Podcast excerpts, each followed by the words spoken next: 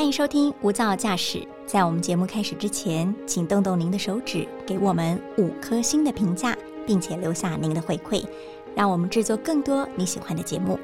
那今天的节目开始喽！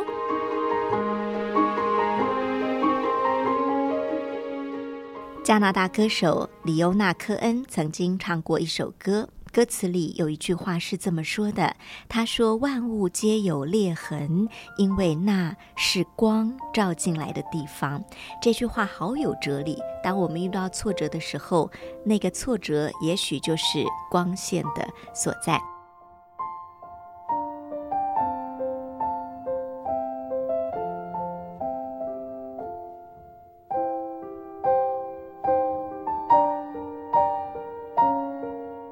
大家好，欢迎收听由大爱新闻所制播的 Podcast《无噪驾驶一百种生活倡议单元》，我是陈竹琪。今天我们继续邀请沈老师沈雅琪来跟大家聊聊他作为别人神队友的日子，他如何在裂痕中看到光。欢迎雅琪老师。嗨，大家好。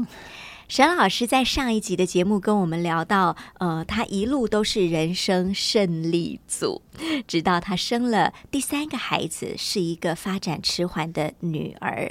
女儿现在已经国中了，这一路来，女儿给了他生命中最大的一门功课，也让他变成了。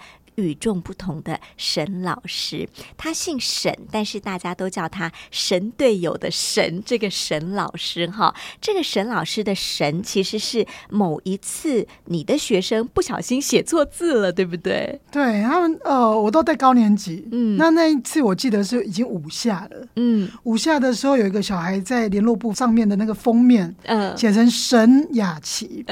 那我是到开学好像两三个礼拜以后才发现，哎，怎么写成这样？因为作业都是一叠一叠的嘛，就是一本一本叠在一起的这样。那那一天他的作业是放在第一本，就看到了，我才发现，哎，他怎么写这样啊？然后我都没有发现，就觉得很好笑，所以才拍照。就大家看到那个照片就觉得很好笑啊！哎，对，你是沈老师这样，对，闯出名号来了哈。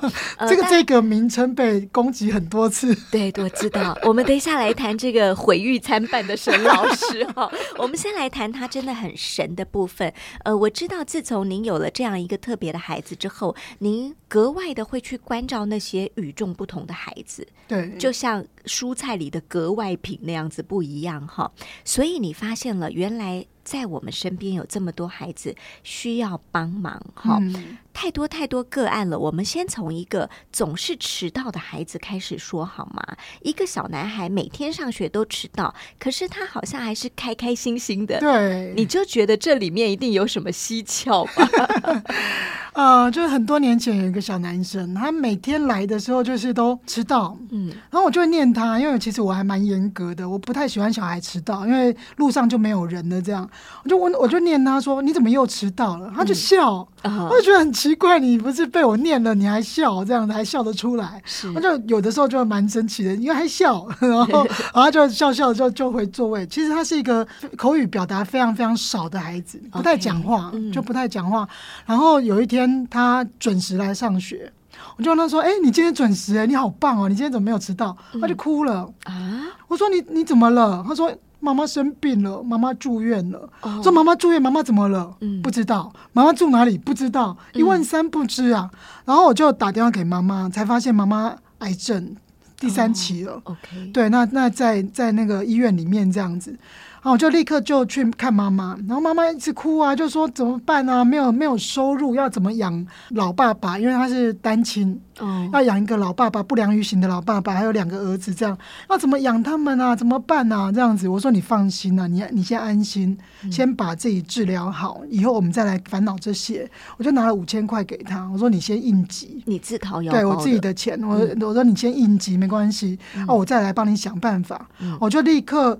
看完他以后，我就到家里去，因为现在其实不太会有家庭访问。嗯，对，那我就到他们家里去。哇，天哪，真的像废墟一样，整个那个墙壁都是黑的，就是都发霉，然后到处都是垃圾，因为妈妈都不在。妈妈早上很早就出门，然后十一二点才回到家。这样，那那个小孩为什么会都迟到？因为他每天都要等妈妈十一二点的时候回来，会带一点点的可能点心或者是宵夜跟他一起吃，陪妈妈陪到十二点多一点才去睡。那隔天当然起不来啊。哦，对，所以他每天就是都迟到，然后隔天早上再跟妈妈一起出门去上班。妈妈上班的时候他才去上课，这样，所以就家里根本没有时间可以打扫，妈妈休息都不够了。还有家里非常的肮脏，所以那时候我就有通报呃苹果基金会还有慈济这边，我两个机构都去通报。哎，苹果很快就来拍家里的状况，然后帮他募款来访查。对对对，那慈济这边很快就有一个小组，就到家里面去帮他们把家里的环境把它整理好。哇，打扫打扫的非常非常的干净。对我我后来再去的时候，哇，真的完全整个。完全都不一样，嗯，在在那样的环境里面，小孩的成长真的会受到影响，整个就是踏进去就没有希望的那种感觉，这样子。对，那我我最记得是，因为我们帮助过很多的阿妈，还有辛苦的家庭，嗯，那很多都是就是我们自己自掏腰包也好，或者是帮他募款也好，学校的补助也好，你给了以后，有很多人还会问说为什么没有了。哦，为什么上个月每个月应该要固定的？对，为什么上个月有，这个月没有了？可是这个妈妈不一样，这个妈妈是出院的第一天，当天她就抱着她的肚子，然后就一步一步慢慢的走过来，走到走到教室，然后就还给我五千块。嗯，我说你干嘛那么急呢？你就先拿着，你又还没有办法上班这样。他说因为苹果已经每个月有给他钱了。哦，他说老师你的钱我不能收。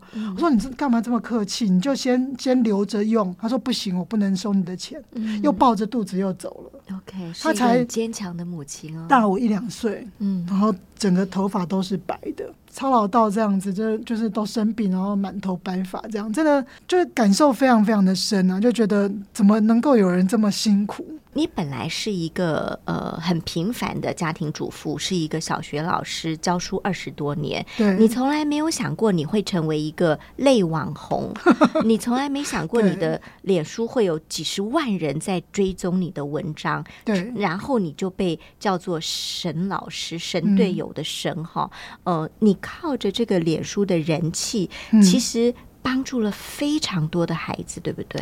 对，其实之之前有一个，我有一段时间就是妹妹在学校里面受挫的那一段时间，其实我还蛮忧郁的。所以人在想什么，在感受什么，你写出来的文章就会呈现那样的状态。所以那段时间真的很忧郁啊，每天写出来的就是一边哭一边写，我几乎不是把脸书当做是日记在写。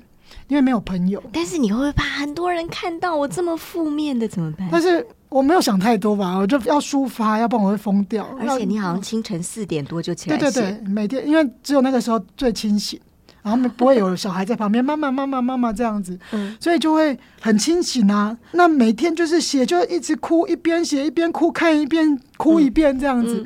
那就有一个网友就跟我讲说：“你是公众人物，你应该有社会责任。”嗯，我想说，我是什么公众人物？我凭什么要有社会责任？我又没有因为这个粉丝业赚任何的钱，为什么我要有责任？可是我后来发现，有好多人跟着我一起哭，嗯，好像会影我的文章会影响很多的人，尤其是很多特殊的爸爸妈妈会来跟我讲说：“老师，你的经历就是我曾经经历过的，找到知音。”对你，你，你哦，就是你照顾孩子，还有我孩子受到的挫折，我们都受过什么？我发现。影响大家很多，所以如果我一直这样子沉溺在悲伤里面的时候，其实很多人会跟着我一起悲伤。然后有一次是因为就是呃，好像是花莲的早疗中心需要早疗车，嗯。然后我才发一篇文章，因为那时候他们好像是因为呃有一个基金会，有一个财团的基金会，他们在发起一种呃就是票选，你需要经费呃可能好像至少好像有三四十万吧，可以申请三四十万，那你就要有写出企划案来，让大家去评分，说你的企划案是最棒的，那就可以得到这一笔钱去执行你的企划。早疗中心来拜托我说帮忙宣传，我就很努力的宣传。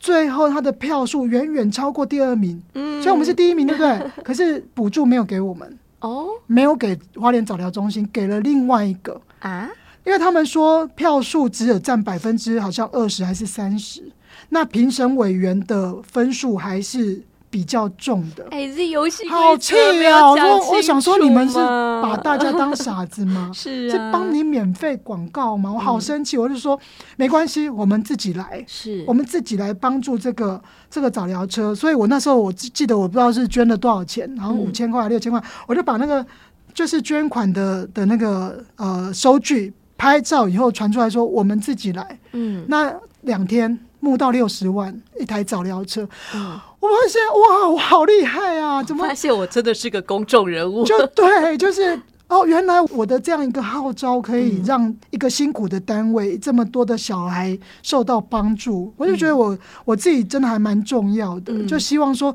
可以用这个重要性、这个影响力可以。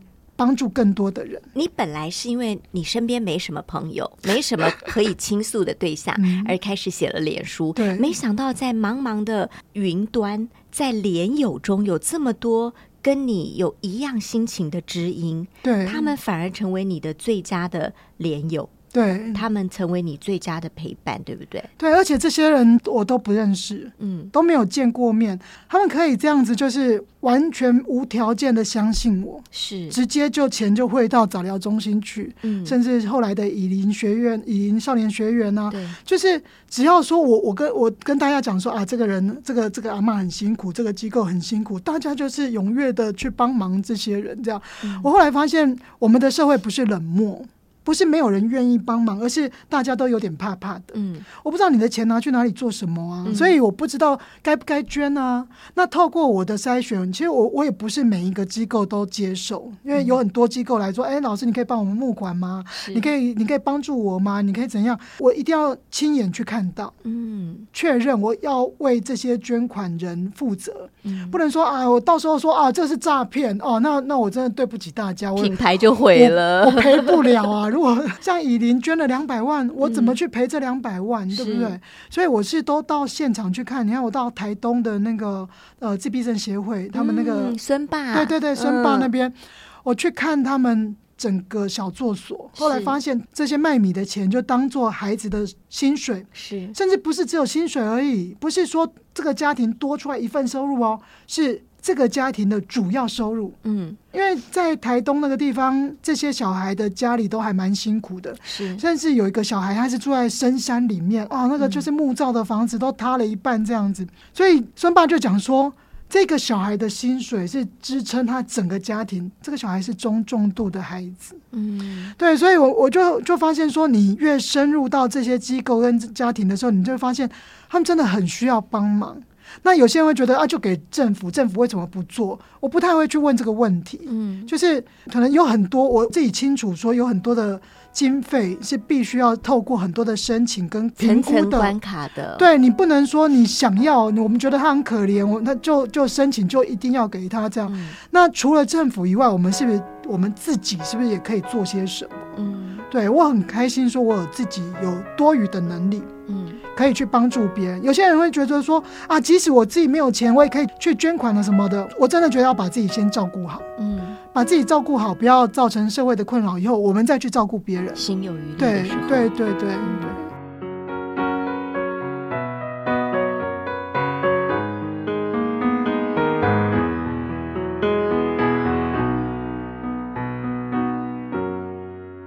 所以你的神老师是在于说，你真的可以成为很多人的神队友，去伸出一双援手，帮助到他们实际最需要的地方。对我记得，呃，孙爸有写到说，突然有一天小作所的。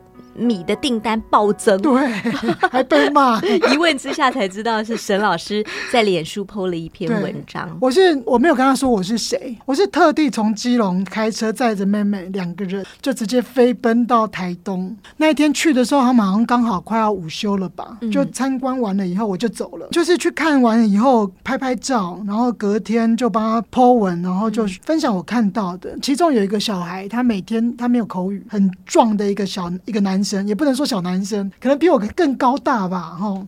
然后这个小孩没有口语，那他身上有挂了一个沟通册，那他司机都知道他的那个牌子上面有写说他要到哪里下车，嗯，那司机就看到他的牌子，就会在那一站让他下车，这样。那他的沟通板上面有写饿，渴了，哦。或者是呃上厕所、尿尿什么的，这样他就只能透过那那几块板子来告诉别人他的需要跟感受。嗯。哦，感觉真的很舍不得。然后他他们就是小作所里面都是中重度的孩子，有些人是一边摇晃一边帮忙贴标签，嗯，然后那个能力比较好的就帮忙称米，就是有些自闭症的孩子对于那个精细度非常非常的要求。某种执着，对，可能可能五公斤，他就只能五公斤五点零零，不能五点零一，这样就在那弄很久这样子。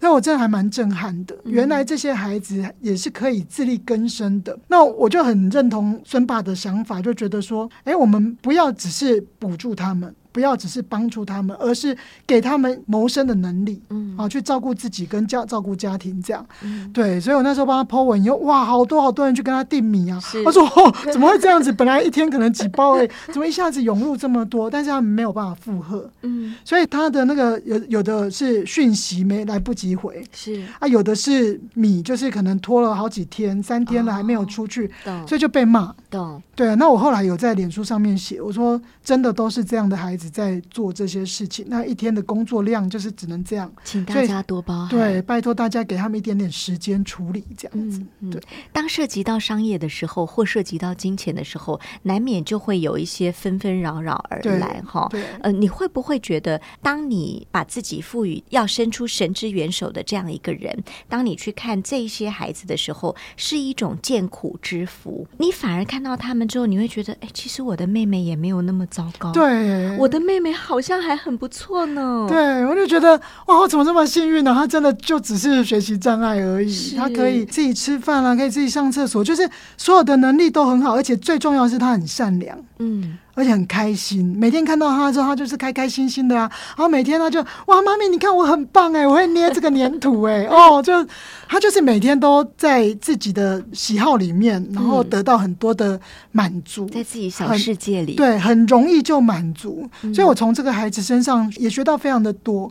所以我我以前在争的那些东西，好像也没有让我很开心啊，就是不断不断的一直在追求，可能呃考级甲等啊，然后评鉴特优。啊，或者是第一名啊什么的，然后很希望校长可以看到我，嗯，好，可以重用我这样子。但是当他不喜欢我的时候，会觉得他我做的很糟糟糕的时候，我就会自己自我评价说啊，我是不是很糟糕啊？嗯嗯。但是你看妹妹，她就是可以在她自己的世界里面活得非常非常的开心。所以有的时候需要的少，可能你就很容易满足，知足就满足了，满足就。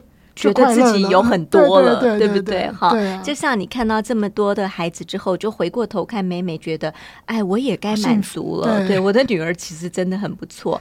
我们回过头谈呃商业这一块哈，一定会有人觉得你这么做，嗯，好像有一点怪怪的哦。哈，会不会踩在一个老师的身份的边缘？会不会有一些想要呃谋自己利益啊？或者应该也有一些会这这样的说法。有，其实其实刚开始是因为作业配的，最刚开始是有一次我们的志愿班，嗯，因为妹妹在志愿班嘛，所以我就跟志愿班老师比较有有接触。那有一次他就说他他要申请一个辅具，嗯，帮助孩子的辅具要四万块，嗯，就没想到。送计划送了很多次出去，然后都被打回来，甚至写说：“哎，这个辅具可以自己做。”哇，好压抑哦！原来辅具是可以自己做的。那老师都去做辅具，那谁来教书呢？嗯，那这个辅具做完了以后耐用吗？安全吗？所以我很好很惊讶，为什么会经费这么少？然后为了小孩真的愁苦啊。嗯，对，所以那时候就一其实一直有有厂商来找我说要做业配，我都拒绝。我觉得哦，我的我的这个原地怎么可以有商业行为呢？怎么可以有钱呢？嗯，对我就一我是一直拒绝的。可是那一次我就觉得说，要不然就是我自己很天真的想法啦。如果说今天厂商要给我的稿费。那直接汇到学校的户头里面去，不经过我的户头，是不是就没有违法？嗯，我的想法是这样啊，所以我就我就开始接接接业配，然后钱就汇到呃学校的教育储蓄户，指定资源班专用，嗯，或者是辅导老师那边需要去心理咨商小孩或者是妈妈，那我们就把钱指定。教育储蓄户，然后指定心理咨商。甚至有些机构，像我们之前帮助好几个学校，他们就是学校可能校舍要处理啊，或者是自动教室要更新啊。记得我那一年捐了一百多万，嗯，就是靠这个业配。对对对对对，我想说，我只是写一篇文章呢，嗯，我也没做什么，那就有这么多钱呢，干嘛不要呢？然后后来不知道为什么就被检举，就说我有商业行为。我说啊，这样不行啊，其实我是自己无知。不知道那个踩到法律的那个界限，然后就开始公文就来啊，说我我就违法啊，说什么什么就是业配啊，商业行为什么的，我还一直跟他辩，我就说我又没有收钱。我从来没有把自己的账号给任何厂商过，你可以去查查我任何的账号。可是这些人他们其实不看事实，不看这些细节的，对他们只看只相信他们相信的。甚至有有一个其他县市的老师就解说啊，基隆某神奇女老师，嗯，是叶配王，嗯，对，超会叶配的哦，你们可以去看看她哦。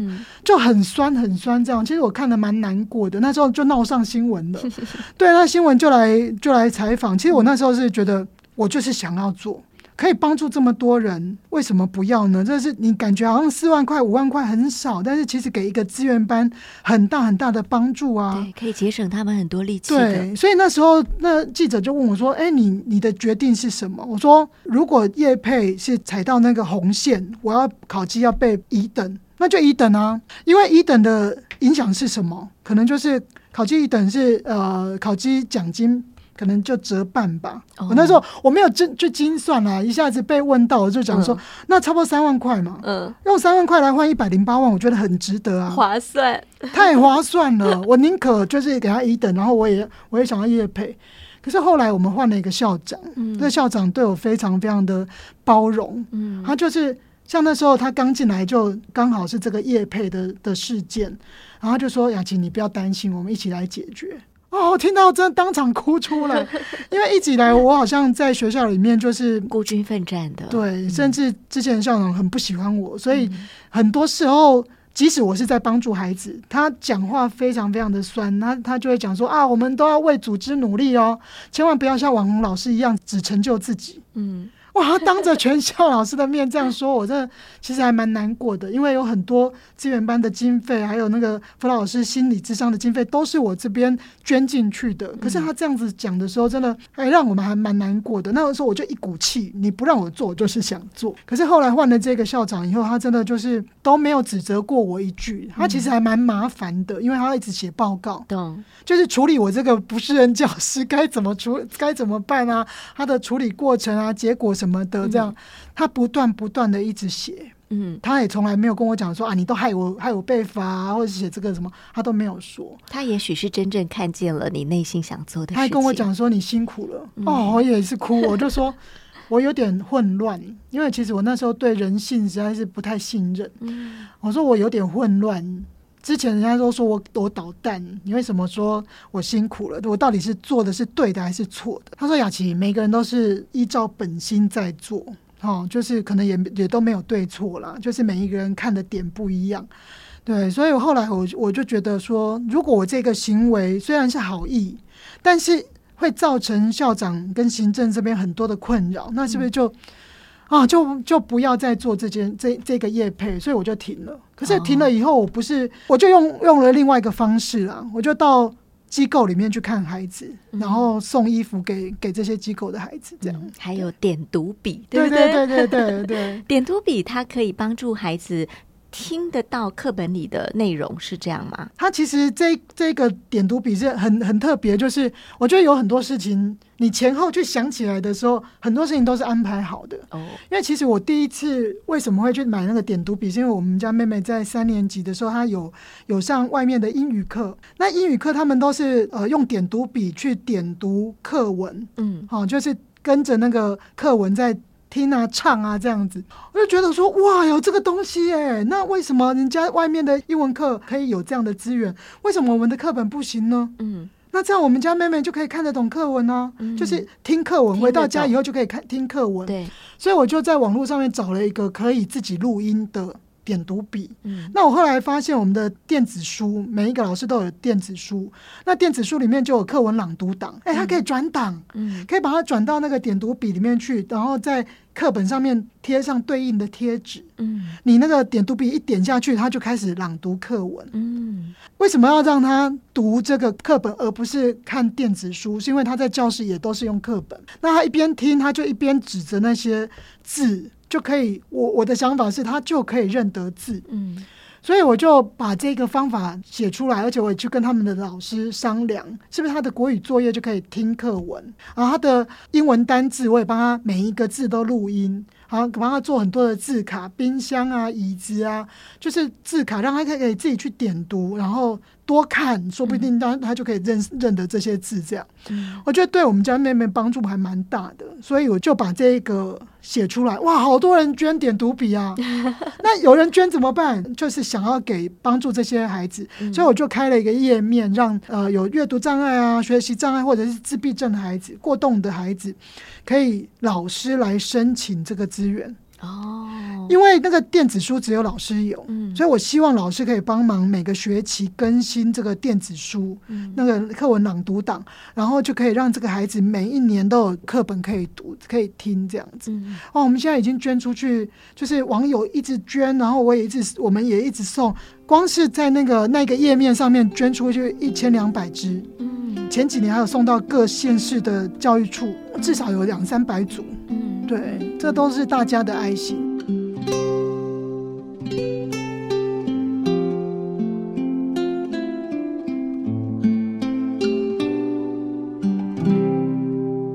沈老师很像一个超强的磁铁哦，他会吸引很多跟他志同道合的人连上来，然后大家一起做一件呃非常心满意足而且不会后悔的事。当然，这个过程当中有很多的，我们刚刚用“毁誉参半”四个字来形容，或者我们换一个说法，就是很多的挫折是意想不到的。比方说，呃，会有人问说。呃，你是沈老师，你到底有多深？好，或者你刚刚说的这个叶配的问题，或者也有人觉得，哎，你到底要消费你女儿到什么时候？好，这就像你抛一篇文章，底下网友留言，嗯，每一个留言可能都是一朵玫瑰，那个玫瑰有的是送了一点香气给你，有的是一根玫瑰上的刺，直接刺到了你的心里就流血了，对不对？对，其实有些有些留言真的还蛮伤人的。呃，我记得有一年那个贡丸汤事件，嗯，对，那有一些网友真的是非常的残忍。我们先说贡丸汤事件，就是有个孩子家里总是没有办法吃饱饭，对，所以老师就希望大家把没有吃完的营养午餐包一包，对，能够让孩子带回家。其实那个小孩那那个时候已经五下了，我记得好像是四五月的事情，所以那个时候已经五下了。这个班级已经认识这个孩子半年多了。其实我们是每天帮他包营养午餐。是哪一个孩子需要包营养午餐，大家都知道，所以他的家庭状况其实全班都已经很清楚。有一次他阿妈来，我那时候是有征求阿妈的同意，我就说阿妈，那个就是你们可能家境比较辛苦，所以我让他包营养午餐回去，好不好？哦，那个阿妈就哭啊，就说真的，我们真的还蛮需要的，因为爸爸重病，然后他又没有办法去工作，所以都就是。可以，如果有午餐包回去就就很好这样子。我说那我帮你用一个花袋子，就是或者是纸袋不透光的哈，给它包起来，不要让别人看到。那阿妈生气耶，嗯，他说我又不偷不抢，我又不是抢来的奢，就是我我又不是想要，而是需要，为什么要遮遮掩掩？哦，不要教教育了。阿妈很有智慧，对，而且那个小孩也自己也都不在意，所以我们在教室里面是从来不会说啊，偷偷摸摸的帮他挂在哪里或者怎样，就是同学吃完饭以后就主动哎。那个，你今天要不要这道菜啊？你们家的饭还够不够啊？是同学都主动去帮他包菜的，所以这是一个全班公开知道我们要一起做的事情。对，就是没有任何的隐晦，或者没有任何的看扁了哪一个孩子。对，但是好像有一天大家都把自己的贡丸汤留下来要给那个孩子，对，所以这个事件叫贡丸汤事件。因为我们班真的都吃很多。